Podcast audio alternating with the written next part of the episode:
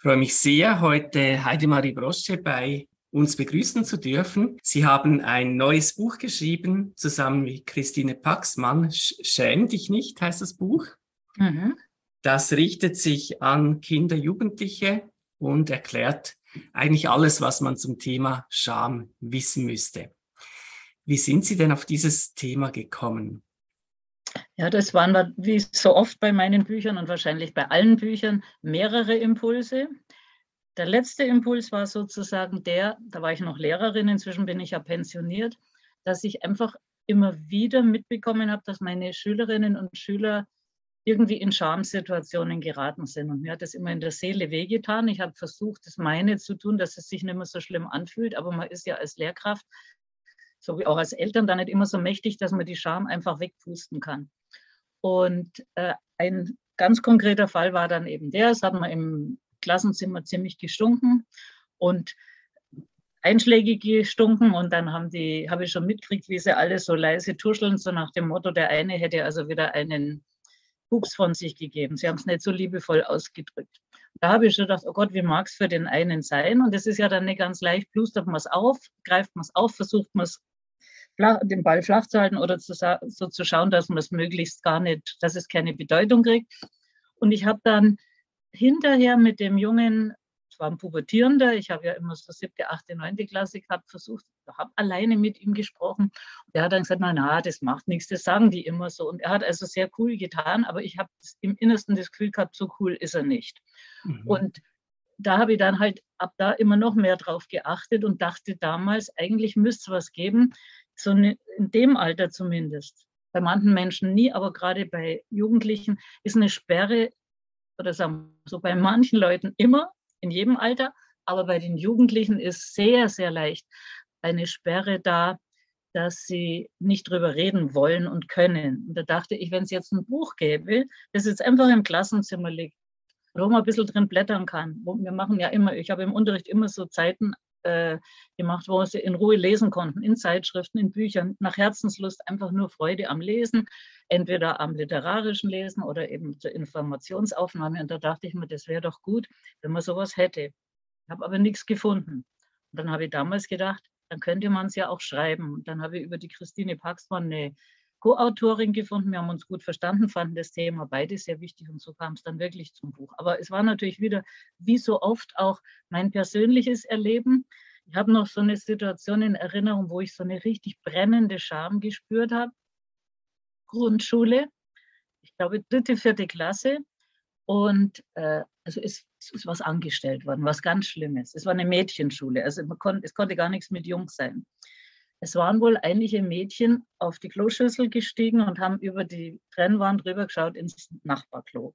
Und irgendwie muss ich da auch dabei gewesen sein. Das war aber gar nicht die schlimme Scham, sondern die Scham war die, dass es irgendjemand verpetzt hat, dass unsere Lehrkraft, also eine, die Schuldige, die erstmal beschuldigt worden ist, vor die Klasse gestellt hat und gesagt hat, so, du, also du bist beschuldigt worden und dann hat die die so in den Mangel genommen, bis sie gesagt hat, ja, okay, ich bin da drauf geklettert, ich habe wirklich rübergeschaut. Und dann wurde die unter Druck gesetzt, bis sie die nächste genannt hat.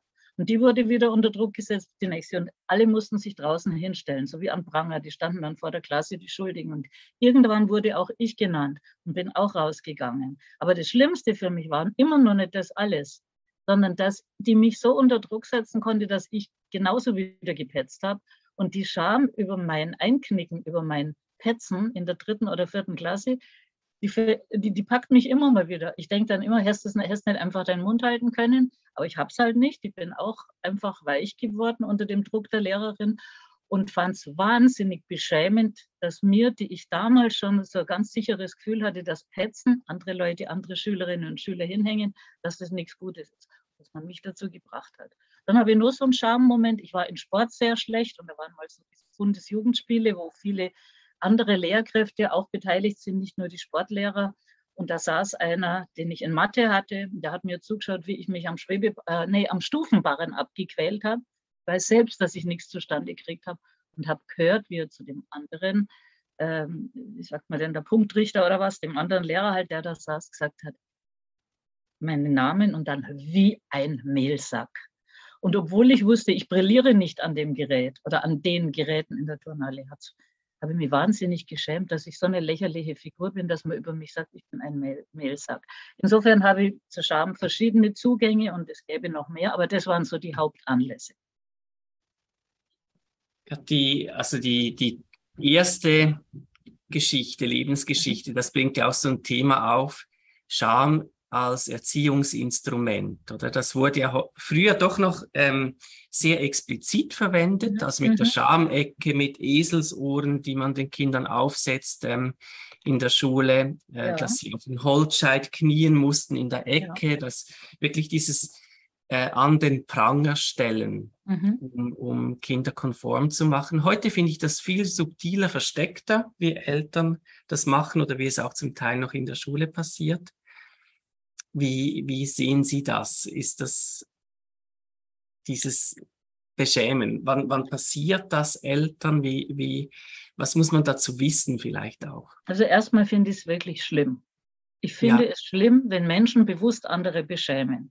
Und wenn das dann auch noch Menschen sind, die die Fürsorge sozusagen Fürsorgepflicht haben, also Erziehende, junge Menschen begleitende, wie eben Lehrkräfte oder Eltern, wenn die das bewusst machen, finde ich es ganz besonders schlimm. Und ich entschuldige fast alle Erziehungsfehler, weil ich finde, es kann einem wirklich ganz viel passieren. Es kann einem passieren, dass man austickt. Es kann einem passieren, dass man laut wird, dass man ungerecht wird, dass man einfach Dinge tut, von denen man genau weiß, die, die sind nicht gut im Erziehungsalltag.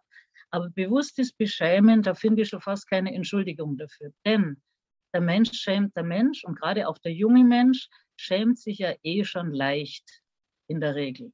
Und da nur zusätzlich Bewusstes einzusetzen, finde ich schlimm. Es geht nun mal gegen die Menschenwürde. Es ist, wir haben in unserem Buch auch geschrieben, ich lese jetzt mal vor, Beschämen verstößt gegen unser Grundgesetz, dessen Artikel 1 lautet, die Würde des Menschen ist unantastbar, sie zu achten und zu schützen ist Verpflichtung aller staatlichen Gewalt. Und es ist tatsächlich so, dass es eben gegen die Würde geht. Und gegen die Würde geht natürlich viel im Leben, sollte aber nicht. Und immer wenn man es vermeiden kann, dass die Würde beschädigt wird, finde ich, muss man es tun. Und gerade wenn man professionell erzählt, also als Lehrkraft.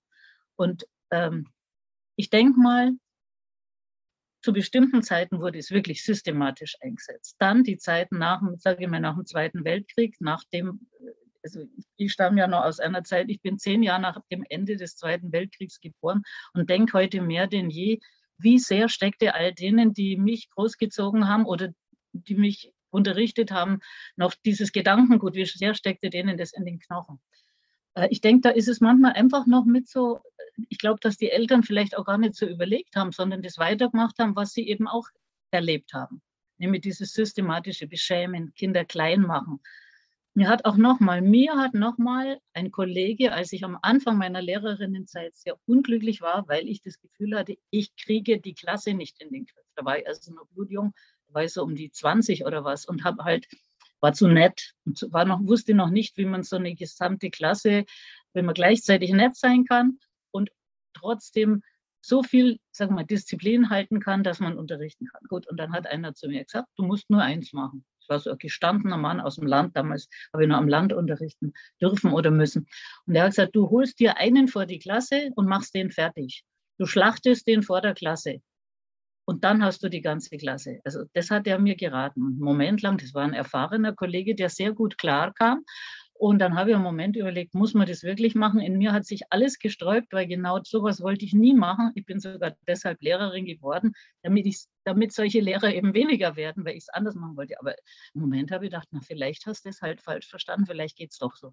Gott sei Dank habe ich mich nicht drauf eingelassen. Gott sei Dank habe ich es anders hingekriegt. Aber Sie haben ja gefragt, wieso passiert so leicht? Also zum einen denke ich mal, steckt es manchen in den Knochen, sie haben es selber so erlebt und sie führen es weiter. Manche sowohl Lehrkräfte als auch Eltern denken vielleicht auch nicht bewusst darüber nach. Das ist mit ein Grund, warum ich zum Beispiel hoffe, dass unser Buch auch von Erwachsenen gelesen wird. Weil ich finde, auch für die ist sehr viel an Denkanstößen drin. Und dann, gebe ich zu, passiert es einem manchmal auch wirklich, obwohl man überzeugt ist, dass Beschämen schlecht ist. Ich habe also auch schon mal zum Schüler was gesagt, ich weiß jetzt nicht mehr genau was, ich weiß nur sicher, dass ich etwas Nettes sagen wollte und plötzlich durchflutet war von dem Gefühl, einfach von seiner Körpersprache her, dass ich ihn jetzt doch vor den anderen beschämt habe. Und ich finde, das kann wirklich passieren. Aber dann muss man einfach auch dazu stehen und wenn es irgendwie geht, was zurücknehmen oder sich entschuldigen, wobei eben gerade beim Beschämen und wenn das vor einer Gruppe ist, ist es schwierig. Deswegen habe ich vorhin schon gesagt, mit dem Pupsen da, mit dem Gestank des, dem angeblichen Gestank des einen Pupsen, wenn man es dann zum Thema macht, steht er ja noch mehr. Also die brennende Scham, die, ich, du kannst ja förmlich zusehen, wie ihm die Röte ins Gesicht steigt oder wie die Körperhaltung entsprechend wird. Und deswegen kann sogar das Entschuldigen vor der Gruppe kann nochmal beschämender sein. Ich finde, da muss man sehr sensibel sein und wird nie alles richtig machen. Aber was man auf jeden Fall kann, sich vorher bewusst machen, was darf ich nicht tun? Bewusst entabwerten oder entwerten. Das darf ich einfach nicht tun. Bewusst jemandem die Würde nehmen, bewusst jemanden klein machen, bewusst dafür sorgen, dass er sich eben schämen muss. Dieses Schäm dich, finde ich nicht es gibt manchmal Situationen, wo ich zum Beispiel zu Menschen, die große Verantwortung haben oder in der, auch in der Politik stehen, denen möchte ich manchmal schon entgegenschreien, schäm dich, weil sie etwas getan haben, bei bestem Wissen und Gewissen möchte man meinen, was in meinen Augen wirklich anderen Leuten so viel Schaden zufügt, dass man eben nur noch sagen kann, schäm dich, das darf man nicht tun als redlicher Mensch.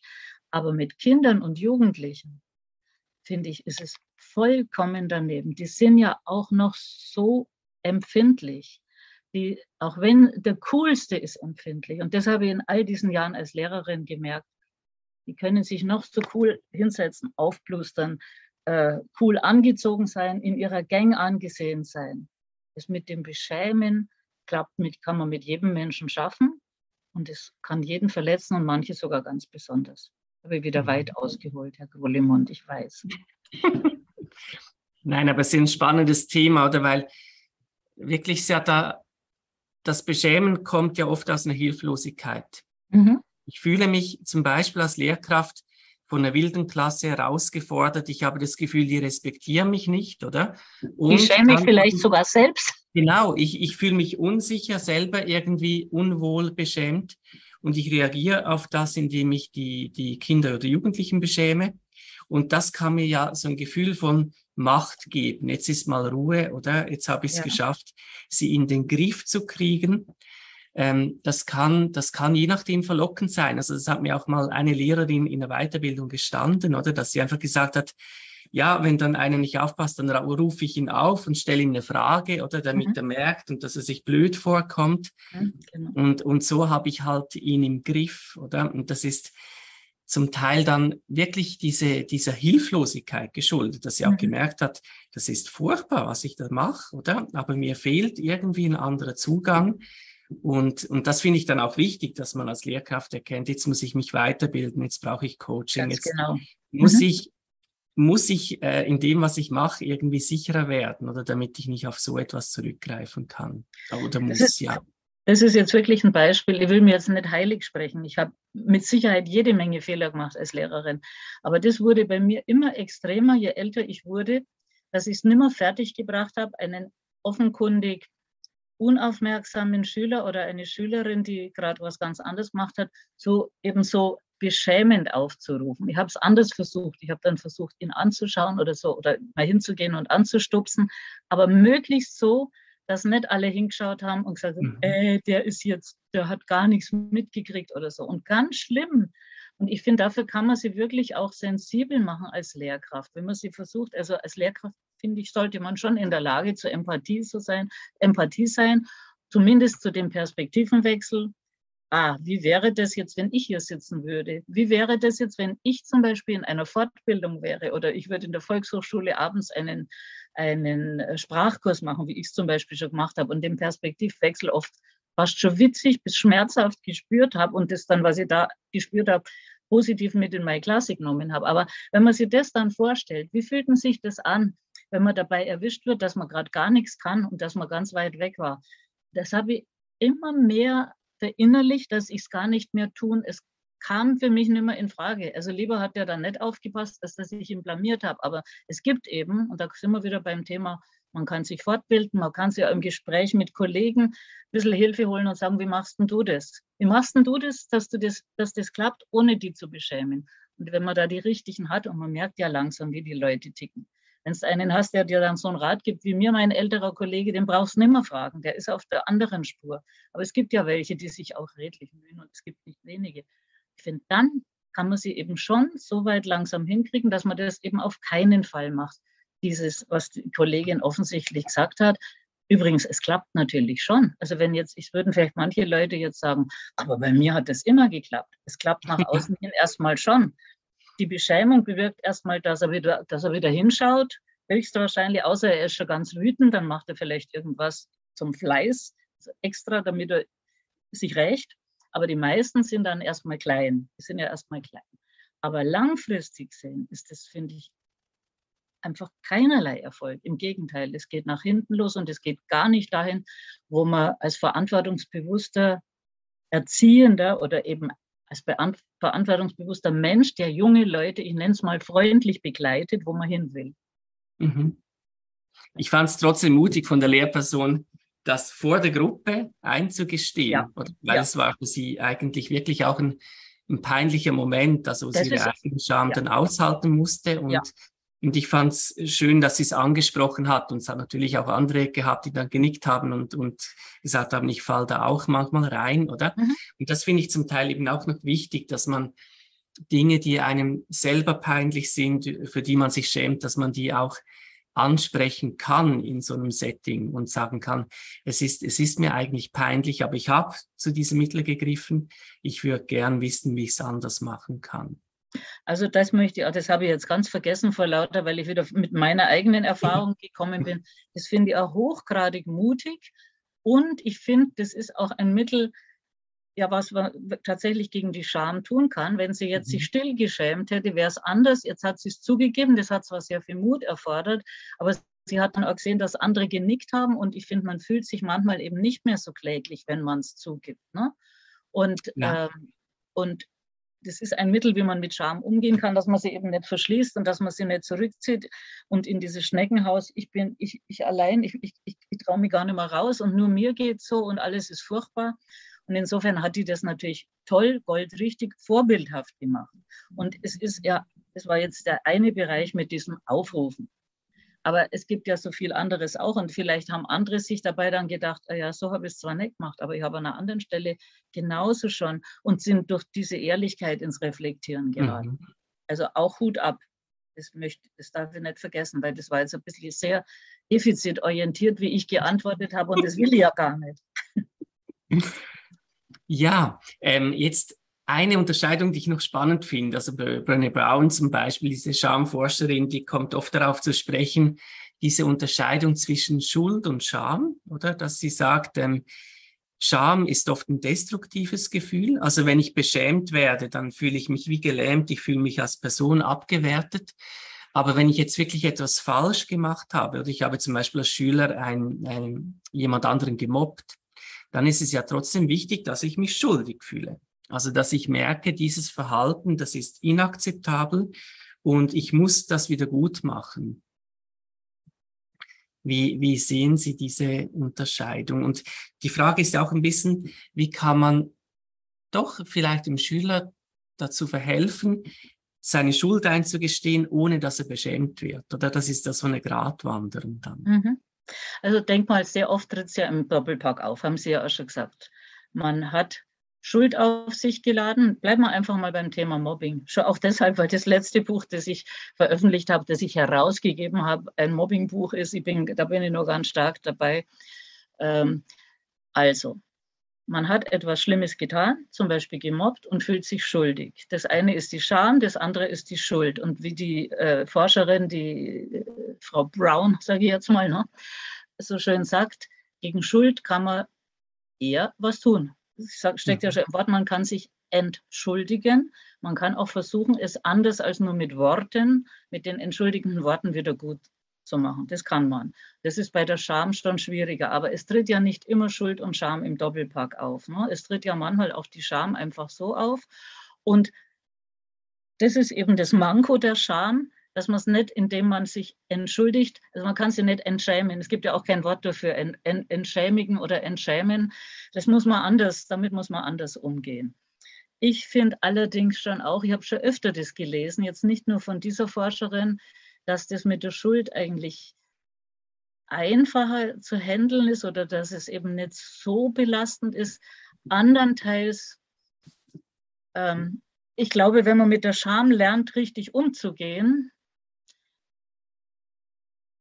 kann man auch ganz gut mit ihr zurechtkommen. Das kommt aber auf viele Begleitumstände an. Und die Schuld kann schon auch sehr lasten. Also es, sie ist ja nicht weg, wenn man sich entschuldigt. Sie ist auch nicht mhm. weg, wenn man es wieder gut gemacht hat. Allerdings ist das, was bleibt, tatsächlich oft die Scham. Ne? Also ich schäme mich weiterhin, ich habe mir entschuldigt, ich habe, was weiß ich, demjenigen, den ich irgendein Leid angetan habe, den ich geschädigt oder beschädigt habe, geschädigt in Sachen oder so, zum Beispiel habe ich ihm was kaputt gemacht, äh, innerlich beschädigt, weil ich ihm seine Würde irgendwie angekratzt habe.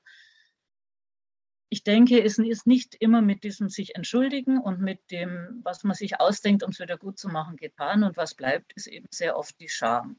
Und jetzt geht es für mich wesentlich darum, wie kann man, ich denke, man kann die Scham nicht vermeiden. Und es gibt ja so vielerlei Auslöser für Scham. Man kann es nicht vermeiden, aber man kann Menschen eben Hilfen geben, mit der Scham umzugehen. Und ich glaube, da braucht es diffizilere Dinge als bei der Schuld. Weil bei mhm. der Schuld ist völlig klar, also wenn man sie erkannt hat, wenn man eben nicht sagt, öh, also es gibt ja Menschen, die haben kein Verantwortungsbewusstsein, ey, das war doch ich nicht. Oder der ist der, dann kommt ja sehr oft dieses, der war selber schuld. Der hat blöd geschaut, dann habe ich ihm auch was Blödes getan. Der hat das und das zu mir gesagt, also durfte ich das auch. Der ist hat mir den Ellbogen reingerammt, also, also ist der schuld. Ich habe ihm zwar hinterher doppelt so viel wehgetan, das gibt es ja alles auch. Aber insgesamt gesehen, glaube ich, braucht es eben zur Scham doch viele Hilfen, mit ihr richtig umzugehen. Das ist das eine, aber zum anderen auch das Gute, es gibt diese Hilfen. Und ich glaube einfach, es tut schon sehr gut, wenn man das Zeug nicht in die Ecke schiebt und wenn man eben nicht diesen hier macht, sondern wenn man sich ihr stellt. Und wenn man sich auch mal so in der Theorie beschäftigt, das, ich, das klingt jetzt wie Werbung, aber ich habe ja vorhin gesagt, darum haben wir das Buch geschrieben. Ich glaube, das wäre jetzt nichts für eine laute gemeinsame Lektüre, sondern das ist wirklich was, was man auch mal äh, still liest, was ich zum Beispiel jedem Kind, jedem Jugendlichen in sein eigenes Zimmer wünschen würde, wo er, wenn er in eine Situation gekommen ist, oder sie in eine Situation gekommen ist, wo es ihr selbst passiert ist, dass sie sich geschämt hat, oder auch, wo sie dabei war, wie jemand sich geschämt hat. Das fand ich auch immer sehr, sehr schlimm. Dieses ähm, beim, beim, also es ist Fremdschämen hat noch einen anderen Touch, aber dieses jemand zuschauen dabei, wie er sich furchtbar schämt, das ist auch schwer zu ertragen. Ich finde auch mhm. dabei kann so die Beschäftigung ein bisschen helfen. Übrigens muss ich jetzt ein bisschen aus meinem Buch oder aus unserem Buch zitieren. Die Scham gilt als ein ganz besonderes Gefühl, weil sie ein interdisziplinäres disziplinäres Gefühl ist. Es mischen sich seelische, körperliche, biologische, soziale und religiöse Aspekte. Und das ist natürlich auch etwas, was macht dieses Gefühl zu so etwas Besonderem. Wenn wir jetzt zum Beispiel religiös hören, weiß nicht, ob ich, jetzt rede ich ohne Punkt und Komma, Herr Grollemund, ich kann auch mal einfach wieder auf. Ich folge noch, ja. Okay.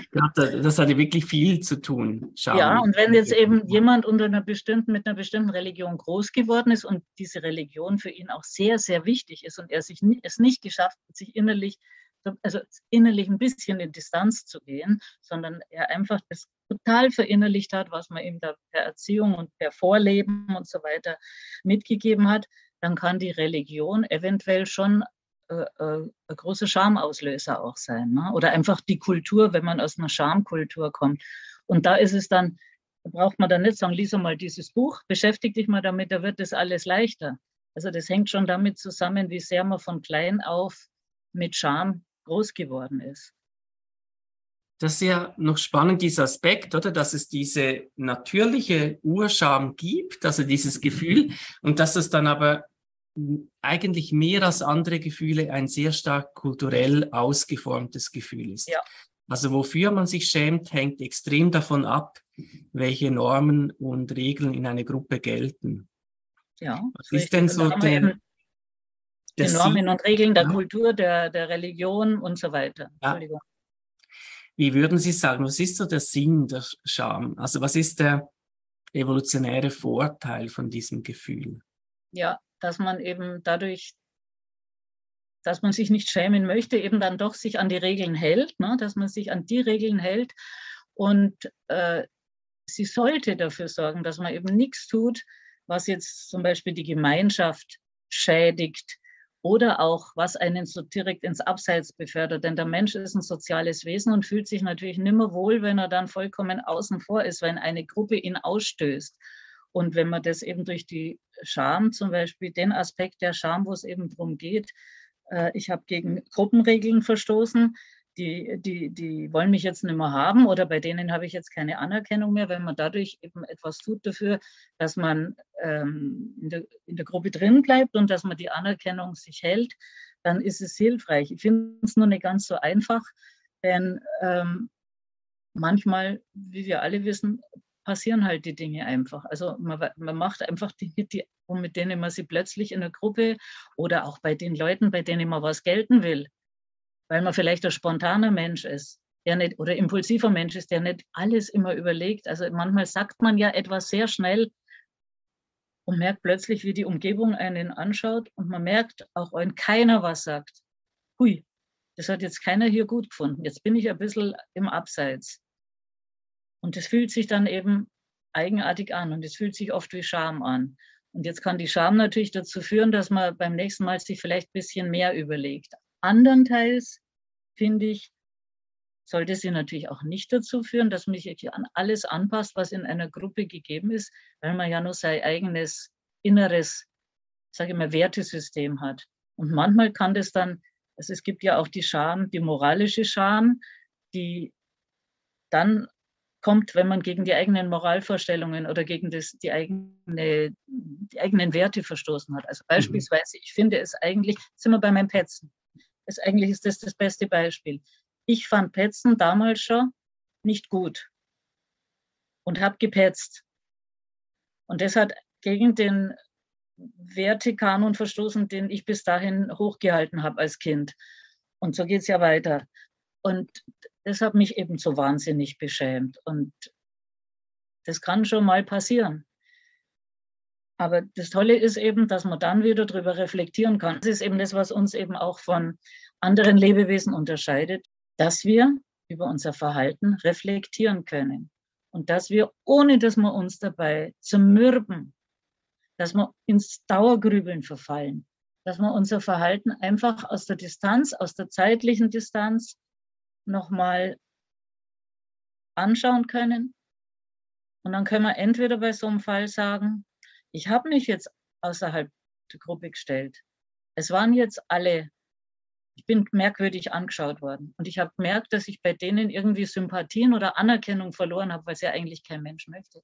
Aber das war es wert, weil ich persönlich zu dem und dem eben stehe.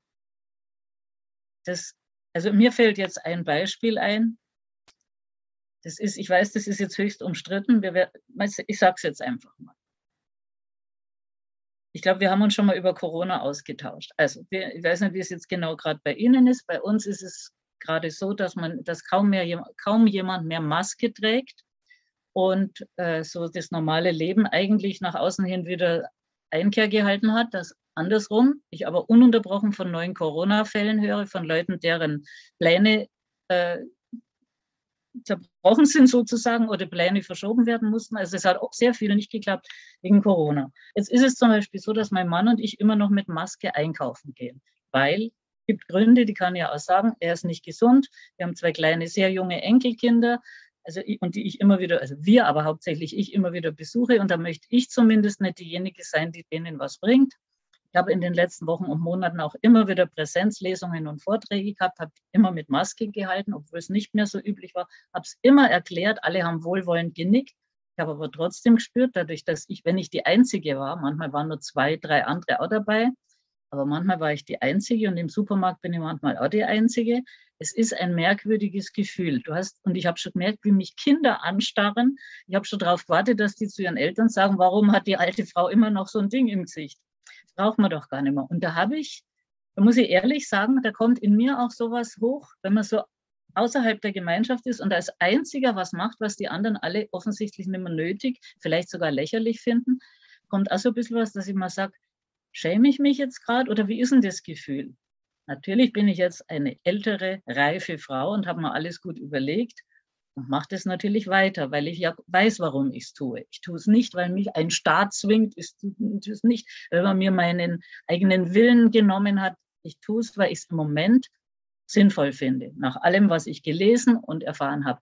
Aber das Gefühl, so außerhalb der Gemeinschaft zu sein, habe ich jetzt da mal wieder richtig mitbekommen. Und ähm, ich finde, es fühlt sich schon ein bisschen merkwürdig an. Also verstehe ich schon Leute, die Dinge tun, gerade Junge tun ja oft, um in ihrer Clique anerkannt zu sein. Sie würden vielleicht nicht mit im Supermarkt klauen.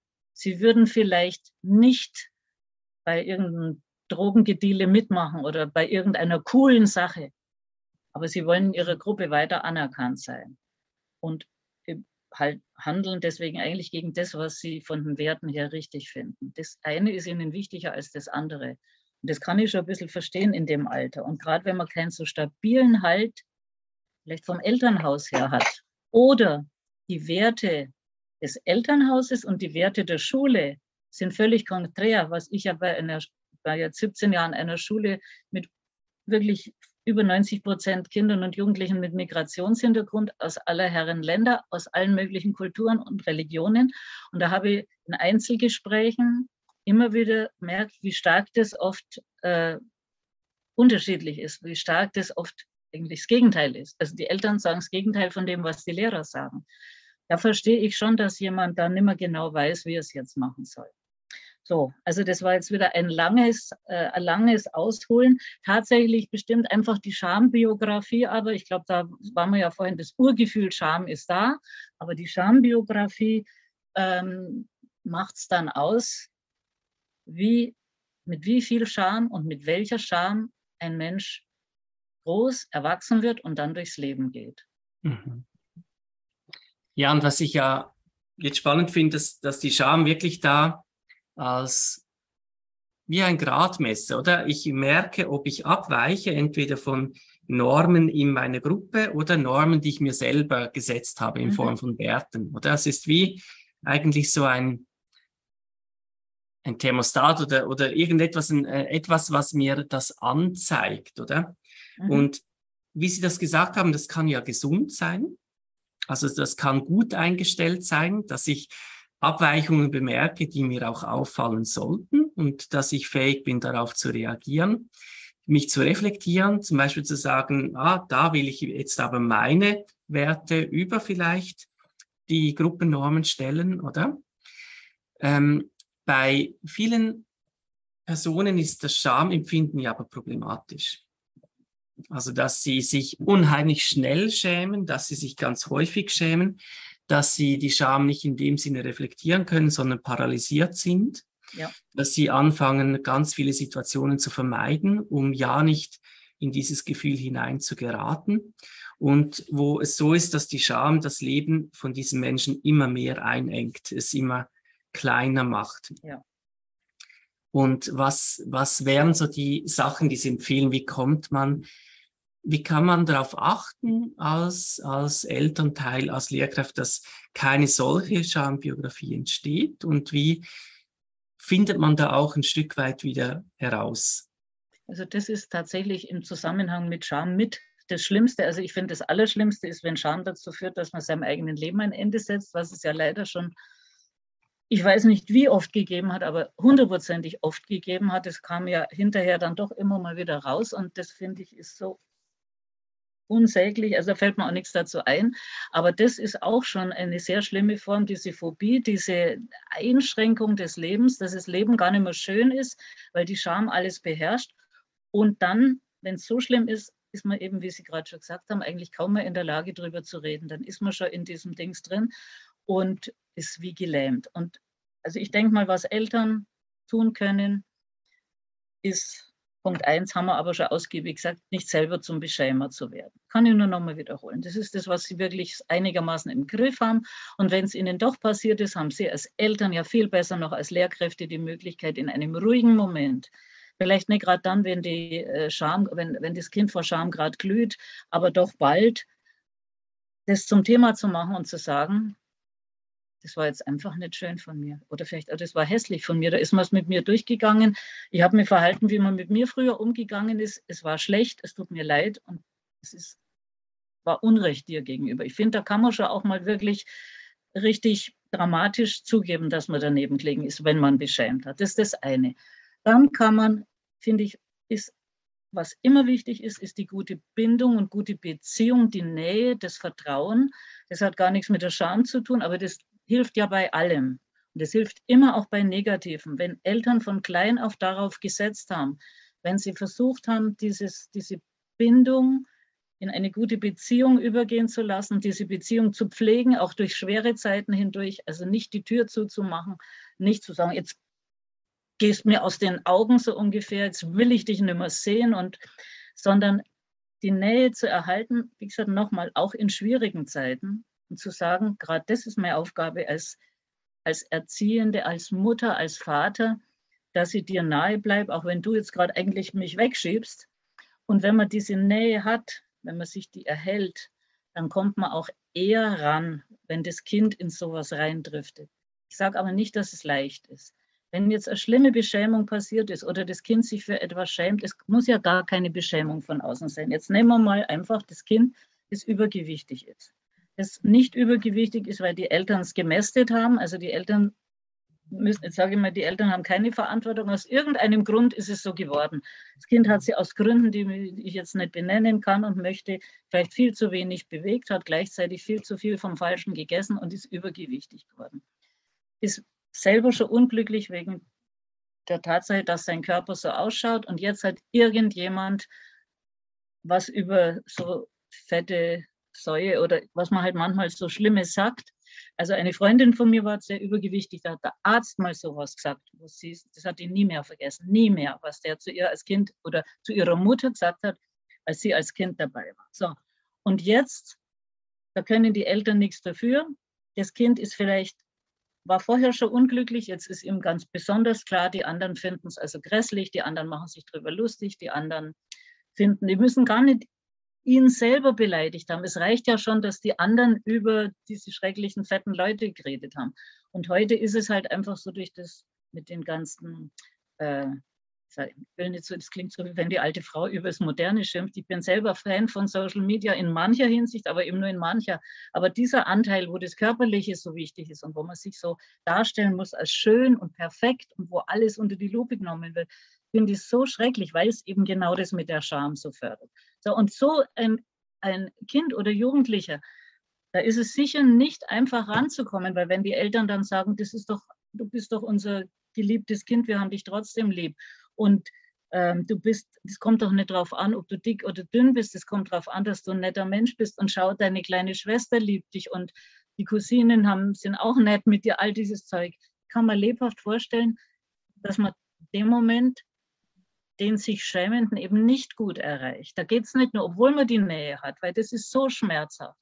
Also kann man, denke ich, in dem Fall nur versuchen, wirklich nahe zu bleiben, immer wieder ihm so ein Buch mal hinzulegen und wenn es schlimm ist, bevor es zu schlimm wird, der Punkt, den kann ich jetzt hier nicht benennen, aber Eltern, die ihrem Kind nahe sind, kriegen es wahrscheinlich mit, professionelle Hilfe suchen, weil wenn sich das mal festgemacht hat, ein Kind oder ein Jugendlicher versäumt ja so vieles dann aufgrund dessen, so viel Schönes. Das Leben wird ja düsterer dadurch, dass man sich aufgrund dieser Dauerscham, dass man Situationen vermeidet. Man geht nicht mehr zu den anderen. Man, vermeidet, man schaut, dass man gar nicht mehr eingeladen wird oder wenn man eingeladen wird, sagt man unter dem Vorwand ab.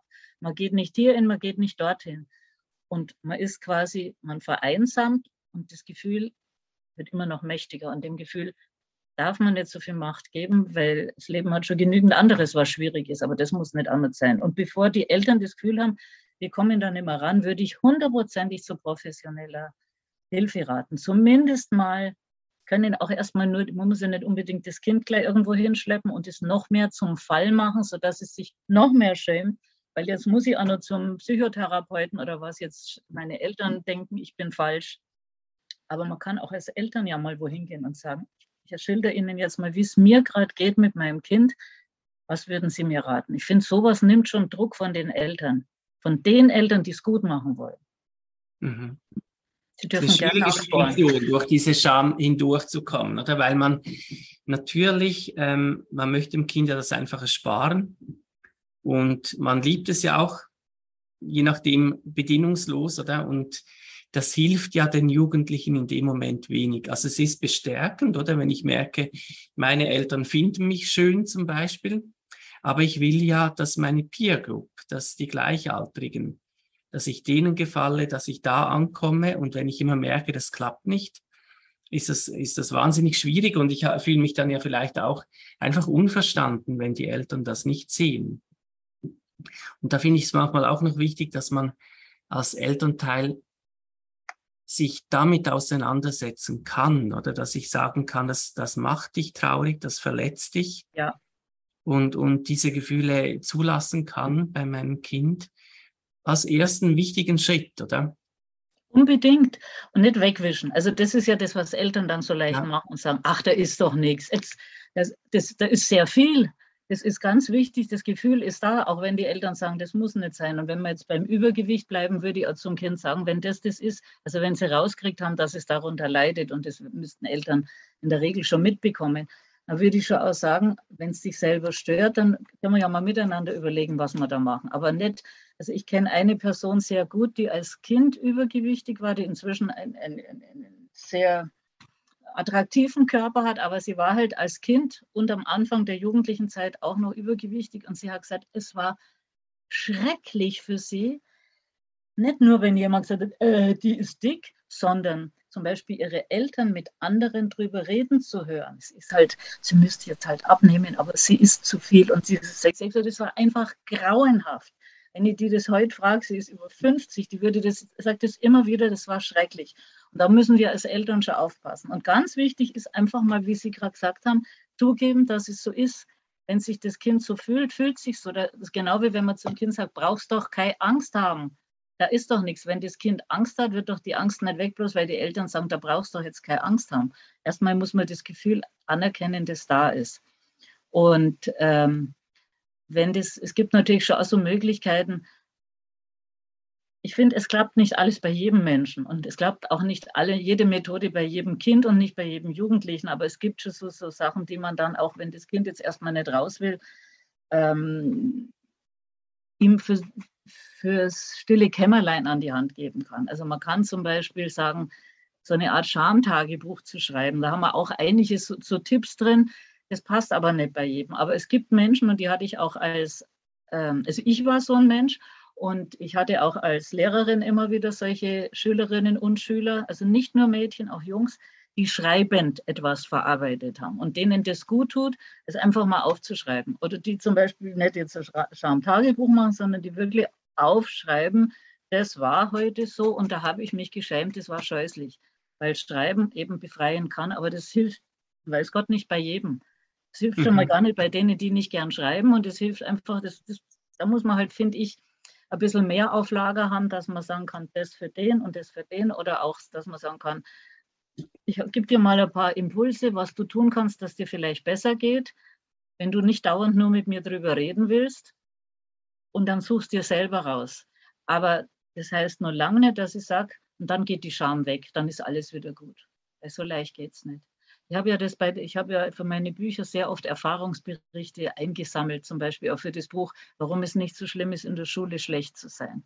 Und da waren auch von älteren Leuten so viele Situationen mit Scham, mit Beschämung und mit Scham da. Also Scham, ja auch ohne, dass die Beschämung von außen kam, vielleicht weil man ein sehr schlechtes Zeugnis hatte und sich einfach dafür geschämt hat aber auch Beschämung, weil der Lehrer gesagt hat, du wirst nichts anderes, äh, du kannst nichts anderes werden als ein Straßenkehrer, für mehr reicht es bei dir nicht. Also all diese Schamsachen, die haben die Leute im Alter von über 70 und so noch aus dem, aus dem Ärmel geschüttelt, weil die so gebrannt hat, die Scham damals. Sie haben zwar das jetzt lachend gesagt, aber sie haben es trotzdem noch parat gehabt, weil das so stark war. Und insofern, also ich finde halt, als Eltern müssen wir aufmerksam sein. Äh, manchmal machen Eltern in der Hoffnung oder in der Absicht, ihr Kind früh selbstständig werden zu lassen, finde ich, ziehen sich ein bisschen zu sehr zurück. Also es ist eine Gratwanderung. Es ist ja oft eine Gratwanderung, gerade dann rund um die Pubertät. Es ist immer diese äh, Bindung und Exploration. Das, diese Bindungswippe ist ja immer eine Gratwanderung. Was ist jetzt gerade dran und was, warum war das Kind gerade noch so mutig und weit von mir weg und jetzt kommt es wieder angerannt? Warum hat mir mein Kind gerade mit 13 Jahren noch angerotzt, als wäre ich die letzte Mutter oder der letzte Vater und jetzt sitzt weinend neben mir? Es ist ja oft alles sehr nah beieinander. Aber ich finde, eins darf man nicht machen, zu früh manchmal auch, man sagt, der ist jetzt groß, das habe ich immer mal wieder auch von Eltern gehört als Lehrerin. Also die ist jetzt groß genug, die macht ihr Ding selber. Ich will auch, dass sie selbstständig ist. Und dann hast du das Gefühl, da ist gar nicht mehr so viel elterliche Aufmerksamkeit da. Ich meine damit nicht Dauerüberwachung, ich meine damit nicht Dauerkontrolle. Das ist kontraproduktiv. Der Mensch muss ja wirklich selbstständig werden und sich abnahmen aber doch noch aufmerksam sein. Und ich glaube, wenn man da aufmerksam ist, kriegt man solche Dinge wie diese Schamerlebnisse oder wie diese quälende Scham früher mit, als wenn man, jetzt sage ich mal, auch von der, von der Nähe her sich tatsächlich kaum mehr sieht, weil man in der Früh nicht miteinander frühstückt, weil mit, Mittag sowieso die einen beim Arbeiten sind, das Kind vielleicht im Hort ist, will das nicht sagen, dass das schlecht ist. Und abends holt sie auch noch jeder sein Essen und man sieht sich eigentlich kaum woher soll man das dann wissen? Darum finde ich schon, ich will niemand vorschreiben, wie er sein Familienleben führt, aber aufgrund dieser Nähe, aufgrund dieser Aufmerksamkeit, finde ich, sollte schon, wenn es irgendwie geht, einmal am Tag zumindest eine Zeit sein, wo man beieinander ist und auch mit ein, also und nicht nur miteinander in die Glotze schaut oder miteinander an einem PC hängt, sondern wo man auch ein bisschen erzählt und redet.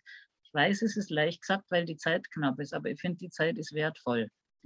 Also die ist gut investiert, so sehe es ich.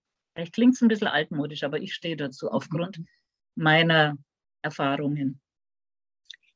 Jetzt, ähm, ich glaube auch, dass das wichtig ist und eine Grundlage. Ähm, das Problem ist ja, dass schambehaftete Erlebnisse etwas sind, wofür man sich schämt und die, die man nicht erzählt. Also ich finde zum Beispiel auch immer erstaunlich, dass jetzt Eltern, die einen guten Draht zu ihrem Kind haben, mhm. sehr oft zum Beispiel nicht erfahren, dass ihr Kind gemobbt wird weil mhm. die Kinder das einfach nicht erzählen, oder? Ja, das finde ich auch ist richtig. oder, oder auch zum Beispiel sexuelle Belästigung, oder? Ein Kind ja. wird sexuell belästigt. Ganz viele Eltern merken das nicht, weil das Kind das einfach ähm, für sich behält und das auch schafft, oder? Auch wenn die Beziehung gut ist. Also dort haben wir manchmal auch wirklich das Gefühl, ähm, also dass, äh, dass wir das überschätzen oder diesen Draht, den wir mhm. haben, dass wir denken, wenn die Beziehung gut ist, dann wird das Kind schon mit allem zu uns kommen. Und dann merkt man aber jetzt auch in Studien, in Erfahrungen, in Coachings, Kinder verheimlichen manchmal wirklich äh, schwierige Situationen.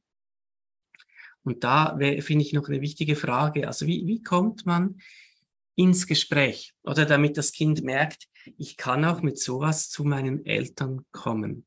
Da ist oft auch die Angst dahinter von den Kindern, Jugendlichen, was passiert dann, was kommt auf mich zu, wenn ich das erzähle, oder? Also zum Beispiel jetzt beim Thema Mobbing hatten viele äh, Kinder, habe ich gemerkt, jetzt auch in Beratungen einfach Angst gehabt, die Eltern reagieren dann falsch, oder? Die rufen dann die Eltern vom, von den Kindern an, die mich mobben und dann wird alles noch schlimmer und ich bin die Petze, oder? Also gerade jetzt das, dieses Problem von vorhin, oder? Ja. Ähm, ja, wie, wie auch wenn ich einen guten Draht habe, wie schaffe ich es, diese, diese Mauer zu durchbrechen, die oft also, diese Scham ja dann erzeugt? Ich hoffe, dass die Mauer eben gar nicht so stark und hoch wird, wenn man von klein auf den Kindern vorlebt, dass man sie mit ihren Bedürfnissen ernst nimmt. Also sprich, dass die wissen, wenn ich das jetzt erzähle und dazu sage, ruf um Himmels Willen niemanden an deswegen. Ich wollte es jetzt einfach nur dir erzählen, dass die Eltern das erstmal ernst nehmen, auch wenn sie wissen, es muss was geschehen. Aber dass die Kinder diese Sicherheit haben, meine Eltern hören sich es nicht erst scheinheilig an und machen dann doch, was sie für richtig finden. Das ist natürlich schwierig, ich weiß. Aber wenn ich will, dass mein Kind ehrlich ist, dann muss ich eben eine Atmosphäre schaffen, dass es sich denkt, ich kann das erzählen, ohne dann das und das befürchten zu müssen. So wie auch mit dem Lügen natürlich, ne, wenn, also ist auch mir so gegangen. Also das ist jetzt auch was, es war mir schon auch sehr unangenehm. Wahrscheinlich habe ich mich damals auch geschämt. Jetzt habe ich es natürlich verkraftet, aber ich war ja immer sehr für Ehrlichkeit und habe immer gedacht, ich habe diesen sehr guten Draht zu meinen Kindern. Und dann hat mir einer halt doch mit seinen Noten total belogen. Also er hat mir halt vieles nicht gesagt und hat und hinterher hat er gesagt, als ich dann gesagt habe, aber das war doch uns immer so wichtig, dass wir uns alles ganz ehrlich sagen. Und das verstehe einfach nicht, warum es das. Dann hat er gesagt, ja, aber ich weiß doch, was dann gewesen wäre. Du wärst traurig gewesen. Das wollte ich nicht. Das fand ich natürlich dann auch, ähm, war schon Dings für mich, ein Dämpfer. Und es war tatsächlich richtig, weil ich natürlich zwar immer gesagt habe, wichtig ist die Liebe und nicht die Leistung. Aber natürlich war ich auch ein ehrgeiziger Mensch. Da habe ich also einiges auch über mich gelernt, über, mit den Kindern. Das kann man als, das ist ja das Tolle, das werden Sie sicher auch immer wieder betonen in Ihrer mhm. Arbeit, was man als Eltern über dieses Elternsein und über die Kinder auch über sich selbst erfahren kann. Und manchmal ist das gar nicht so äh, sympathisch, aber das gehört ja dazu, das gehört ja auch zum Reiferwerden dazu. Aber zurück jetzt dazu, also dann, dass sich ein Kind öffnet, es wird sich nicht öffnen, wenn es vor irgendwas Angst hat. Außer der Leidensdruck ist dann mal so groß, aber dann ist ja schon sehr spät. Wenn es trotz der Angst sich öffnet, wenn es einfach nicht mehr kann, wenn es schon fast krank ist oder einfach dann die Schule zum Beispiel verweigert, wenn es nicht mehr hingehen kann dann muss es ja irgendwas erzählen. Also sollte möglichst keine Angst da sein, sondern das Gefühl, das hat zum Beispiel meine Mutter, Mutter immer, jetzt hätte ich wirklich beinahe gesagt, meine Mutti, weil ich wieder zurück zum Kind geworden bin, gerade, die hat immer so schön gesagt, mir kannst du es doch sagen. Heidel, mir kannst du es doch sagen. Und da wusste ich, ich kann es ihr wirklich sagen. Und es wird gar nichts passieren. Ich kann es einfach nur sagen. Und ich glaube, das ist das, was, was wir als Eltern ausstrahlen sollten dass wir eben uns dann auch manchmal zurücknehmen in unserem Tatendrang und nicht irgendwas tun, was dem Kind nicht recht ist. Und dann kann man es erstmal, erstmal ist es gesagt und dann ist die Last schon mal vom Kind weg. Es hat, ich habe es jetzt wenigstens mal jemand erzählt. Sehr oft ist es ja so, als habe ich es erzählt, jetzt ist es schon ein bisschen besser, jetzt fühlt es sich schon nicht mehr so schlimm an. Und dann kann man in aller Ruhe miteinander überlegen, was machen wir jetzt mit der Situation, mit dieser für dich unerträglichen, dass es für dich okay ist. Mhm. Und das wird, und da muss man das Kind ernst nehmen. Und das machen halt manche Eltern, denken dann schon, ich weiß doch, was für dich gut ist. Es ist auch immer sowas. Wir wissen ja, was für dich gut ist. Manchmal wissen Eltern vielleicht wirklich, was fürs Kind gut ist. Aber ich finde, es ist schon sehr wichtig, die Kinder selbst nicht bei allem zu fragen, aber ernst zu nehmen.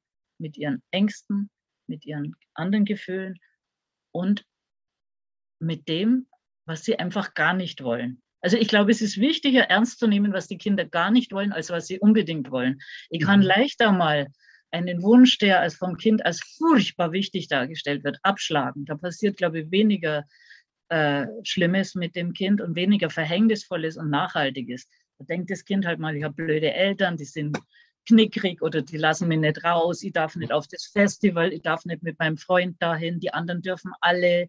Aber im Innersten wird es nicht so geschädigt, als wenn die Eltern etwas tun, was das Kind gar nicht möchte. Und das kind, dann leidet das Kind, denke ich, mehr. Ja, was kann man noch tun? Also das, was Sie vorhin gesagt haben, das Mobbing von, also das Schlimme ist ja, Lehrer erkennen es, Lehrkräfte erkennen es oft nicht. Die werden so tricky, äh, das wird so tricky gemacht, dass die es manchmal einfach nicht merken. Manchmal machen Lehrkräfte auch die Augen zu, aber dass es dann eben die eigenen Eltern nicht merken, finde ich extrem bitter. Und ich bilde mir ein, aber da haben jetzt Sie mehr Erfahrung. Ich habe als Lehrerin mit dem Thema zu tun gehabt. Ich habe jetzt dieses Buch herausgegeben, auch zum Thema Mobbing, wo die Sache Mobbing von ganz vielen Seiten betrachtet worden ist. Da heißt, ist im Untertitel 360 Grad Perspektive. Aber ich denke, bei Ihnen als Psychologen landen öfter Kinder, die unter Mobbing sehr leiden. Ist es, also meiner Meinung war es so, jetzt frage ich Sie, jetzt machen wir das Interview andersrum wie, ist es nicht so, dass Eltern, die ihrem Kind nahe sind, zumindest spüren, mein Kind ist, hat sie verändert. Auch wenn es nicht wissen, dass Mobbing der Grund ist. Aber spüren die nicht, dass ihr Kind vielleicht verschlossener ist, nicht mehr so lustig ist, nicht mehr so gern rausgeht. Das sage ich jetzt nicht alles auf einmal, sondern diese einzelnen Dinge oder schlichtweg die Dinge, die jetzt anders sind als noch vor einem halben Jahr, zwei Monaten, ja, das merken die Eltern, aber sie kommen oft nicht drauf, was es ist. Okay.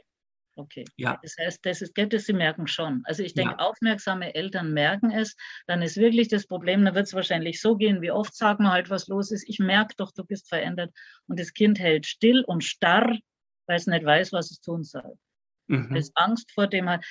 Es könnte sogar sein, dass es sich auch schämt dafür, dass es jetzt mit dieser Nachricht heimkommt, weil es ja den Eltern dadurch eigentlich ein Problem macht und den Eltern dadurch vermeintlich zeigt, ich bin ein Problemkind. Ihr habt jetzt ein Kind, das nicht funktioniert und das nicht cool durch die Schule geht, sondern das jetzt so klein mit Hut ist. Ne? Also ich denke, dass das auch ähm, ein Hindernis sein kann, aber ich hoffe halt, dass wenn das die Nähe zu den Eltern da ist, sowas wie ich schäme mich jetzt auch noch vor meinen Eltern eher wenig oder keine Rolle spielt. Also ich wünsche mir sehr, das muss jetzt gleich mal meine erwachsenen Söhne, das mache ich mal nochmal zum Thema, ob sie sich wegen irgendwas geschämt was ich, was ich sehr oft gemerkt habe, ist, dass ähm, das, was problematisch ist, ist, wenn das Mobbing beginnt, oder? Dass mhm. da manche Eltern halt auf eine Art und Weise das Kind stärken wollen, mhm. die dazu führt, dass die Kinder nichts mehr erzählen dass sie sagen, das kann dir doch egal sein, was die anderen meinen oder dass sie so ein bisschen das Gefühl haben, wenn es einen Konflikt gibt, sind beide Parteien schuld und das als Streit behandeln, oder? Also ja, dass die Eltern die Situation, genau, dass die, die Eltern die Situation nicht richtig einschätzen oder dem Kind Ratschläge geben oder bei Vätern eher, dann haut ihm doch mal eine rein, oder? Also sie, sie sagen irgendetwas, was dem Kind überhaupt nicht hilft ja. Und das Kind hat einfach gemerkt, es nützt nichts, oder? Also mit meinen Eltern über Mobbing zu sprechen, hilft mir nicht. Und dann, dann machen sie es einfach nicht mehr. Ja, das glaube ich. Und deshalb glaube ich, ist es eben sehr wichtig, dass man als Eltern, und das ist es, was so viele meinen, viele meinen, ist auch in Beziehungen ja so manchmal, dass der Partner meint, also er merkt, der Partner meint, merkt, der andere hat jetzt, da ist was nicht mehr so, wie es war, da ist was nicht mehr gut, dem geht es nicht gut. Und dann meint er, wenn der dann irgendwie das Herz ausschüttet oder sie das Herz ausschüttet, man hört es oft in der Konstellation, Frau schüttet ihr Herz aus und Mann reagiert dann so, aber es muss nicht so sein, dann meint man, jetzt muss eine Lösung her. Und dann kommt man mit Dong, Dong, mach doch mal. Und in Wirklichkeit, glaube ich, müssen sie gerade Eltern da sehr zurückhalten, sondern wie ich vorhin schon gesagt habe, einfach mal zuhören und es aushalten, dass sie nicht gleich eine Lösung parat haben, sondern äh, vor allen Dingen darf man ja als Eltern auch mal zuhören, sagen, ich bin sehr froh, dass du das Vertrauen zu mir hattest. Ich bin total froh, dass du es jetzt erzählt hast. Und jetzt muss ich selber erstmal überlegen, was da am besten ist. Wir reden miteinander drüber, aber ich brauche selber auch ein bisschen Zeit. Ich will für mhm. dich, du bist mein Kind, ich liebe dich und ich will für dich das Beste. Und ich möchte jetzt nicht auch noch was tun, was dann nicht gut ist. Danke für dein Vertrauen und es braucht ja ein bisschen Zeit. Das sind natürlich keine Tage und Wochen, aber ich finde, das muss man einfach, und das gilt auch überhaupt fürs Erziehen, dass man manchmal meint, man muss ununterbrochen irgendwie was gleich auf, im Petto haben und raushauen. Und ich finde, man darf durchaus auch mal sagen, also nicht in der Gefahr, natürlich nicht in der akuten Gefahr. Ich brauche etwas Zeit. Da geht es da geht's wirklich um blitzschnelles Reagieren. Aber ansonsten darf man doch auch mal sagen, das bin ich gerade nicht ganz sicher. Ich bin froh, dass ich, ich diese das Situation mit dir jetzt dass ich es mit dir machen darf und das mir nicht ausschließt, aber ich bin trotzdem gerade nicht ganz sicher, was jetzt richtig ist. Und dann darf ich mir nochmal beraten, äh, darf ich nachdenken, ich darf mit jemandem meines Vertrauens drüber reden. Ich, da, da, muss ich aber dann auch das Okay holen. Also ich finde zum Beispiel, wenn, das ist auch so eine schwierige Sache, wenn jetzt mein Kind mir das Herz ausschüttet und ich denke, ich brauche jemanden zum Reden, neige ich dazu, zum Kind zu sagen, du, du weißt, ich habe zu der und der ein sehr gutes Verhältnis und das ist keine, die tratscht und die weiß, in der Hinsicht kennt sie die noch besser aus als ich, weil es vielleicht einen Beruf in der Richtung hat oder selber schon mal sowas hatte, darf ich mit der drüber reden. Das wäre für mich schon fürs Vertrauen wichtig. Weil mhm. ich glaube einfach, das ist nicht schön. Ich wollte es auch nicht. Ich erzähle jemand im Vertrauen was von einem großen Kummer und der redet mit jemand anderem drüber. Das finde ich nicht schön. Und man kann aber auch, wenn man nicht mit jemandem reden will, man kann ja auch im Internet heute recherchieren. Man kann sich vielleicht ein Video von Ihnen anschauen zum Thema. Man kann äh, sich ein Buch bestellen, kaufen, nachlesen. All das ist besser als es gehen dem Vater, der Mutter die Gefühle durch. Mein Kind wird gemobbt. Da krempel ich jetzt aber mal hoch und jetzt kämpfe ich für den. Es kann genau die falsche Lösung sein. Sie haben es ja schon gesagt und ich glaube einfach, manchmal ist dieses sich als Eltern im Handeln zurückhalten besser. nicht auf mhm. Dauer. Irgendwann muss, also sie müssen ihre Eltern, äh, ihre Kinder stärken. Und ich habe vor allem in, in dem Buch jetzt gesehen, durch die, wir haben ja Erfahrungsberichte drin, und da haben auch zwei Mütter sehr intensiv äh, beschrieben, wie sie als Eltern das erlebt haben. Also es waren zufällig zweimal die Mütter, die es geschrieben haben, aber sie haben schon über sich als Eltern geschrieben. Und sie haben beide gesagt, sie nehmen sich selbst übel. Und ich glaube, sie schämen sich auch ein bisschen dafür, dass sie so oft ihr Kind eben gar nicht so ernst genommen haben, sondern so Sachen gesagt haben wie, dann benimm dich halt nicht immer so, äh, so dass die Gruppe dich nicht mag. Dann mach halt nicht so was Blödes. Wenn dann die Lehrkraft wieder gesagt hat, er hat sich völlig verquer benommen, äh, dass sie eben nicht diesen Gedanken hatten, das Kind vernimmt sich ins, benimmt sich in seiner Hilflosigkeit, in seiner totalen Hilflosigkeit, weil er schon seit ein paar Wochen in dieser grässlichen Situation ist, weil nichts hilft, kann sich nicht mehr gut benehmen und normal benehmen und benimmt sich jetzt noch auffälliger und benimmt sich jetzt wirklich so, dass man sagen kann, der spinnt doch. Und dass sie aber in dieser Phase eigentlich ihrem Kind nicht zur Seite gestanden sind, sondern auch diese Sprüche wiederholt haben, die die Lehrkräfte zum Teil gesagt haben. Und die sagen eben dann schon, dass nehmen sie sich selbst übel oder bedauern sie. Ich kann die Eltern aber sehr gut verstehen, weil wenn ich ständig von meinem Kind höre, äh, die anderen mögen mich nicht und sind gemein zu mir und dann auch noch von der Lehrkraft wieder höre, ja, er hat dem anderen Kind die Schultasche umgekippt oder er hat also auch irgendwas Schlimmes dran. Ja, dann darfst du dich nicht wundern. Und insofern gutes Elternverhalten in solchen sehr schwierigen Situationen und Mobbing-Situation halte ich für sehr schwierig und die hat eben gar nichts mit dem Konflikt zu tun. Das haben Sie ja vorhin angesprochen. Es wird eben oft wird das Mobbing klein gemacht und am besten dann, und das machen wir Lehrkräfte auch gern, Konflikte müssen die unter sich lösen. Wenn es ein echter Mobbingfall ist, lösen sie es nicht unter sich. Wenn es ein echter Mobbingfall ist, muss eingegriffen werden. Aber wie ist eben die Frage? Ja, also ich kann auch nicht perfekt sagen, was richtig ist, aber ich glaube, der Rat, sensibel, aufmerksam und nicht über, zu, zu sein von der Grundhaltung her und viel für ein Vertrauen zu tun, von klein auf und das auch immer wieder unter Beweis zu stellen, und nicht übereilt handeln, ist schon einiges. Mir hat zum mhm. Beispiel mein Schüler erzählt, die Sache Vertrauen, der war Veganer. Und zwar überzeugter Veganer. Damit war er vollkommen außerhalb der Gruppe. Die, die äh, Schülerinnen und Schüler, die ich unterrichtet habe, haben fast alle auf Fleisch, ich fast sagen, Fleisch fressen geschworen. Die haben gesagt, ich brauche jeden Tag ganz viel Fleisch. Es gibt ja so billiges Fleisch und wir essen ganz viel. Die haben darüber auch nicht viel nachgedacht. Der war so mutig und hat sich tatsächlich hingestellt und hat gesagt, ich bin nicht nur Vegetarier, ich bin Veganer. Also der war aber eine starke Persönlichkeit. Er hat aber mir wieder erzählt, dass eine Person seines Vertrauens ihm etwas zu essen gegeben hat und gesagt hat, das ist vegan. Und er hat dann mitgekriegt, dass die ihn angelogen hat und dass da eben äh, Fleischsoße mit drin war. Das war für ihn undenkbar. Und er hat mitgekriegt, dass die das bewusst gemacht hat. Sie wusste es. Es war für ihn der totale Vertrauensbruch. Es war nicht seine Mutter, nicht sein Vater, aber es war eine Person, die ihm relativ nahe war. Und das ist zum Beispiel sowas eben durch solche, wo Eltern manchmal denken oder Erwachsene manchmal denken, äh, ja, ja, Vertrauen ist leicht zerstört. Und das, da finde ich, da muss man, da muss man Kinder sehr ernst nehmen. Ja. Ich fand das, vielleicht zum Schluss, äh, ich fand das auch sehr wertschätzend, oder? Wenn man als Eltern sa sagt, ich bin froh, dass du mir das erzählt hast jetzt brauche ich ein bisschen Zeit, um zu überlegen, oder? Wir kommen darauf zurück. Aber dass ich eben dem Kind auch anzeigen kann, schau, das ist jetzt kein einfaches Problem, oder? Das mhm. ist äh, nicht etwas, was man einfach wegschnipsen kann. Und ich nehme mir die Zeit, ähm, mich wirklich schlau zu machen, um mich zu informieren, anstatt jetzt überhastet irgendetwas ähm, zu unternehmen. Ja.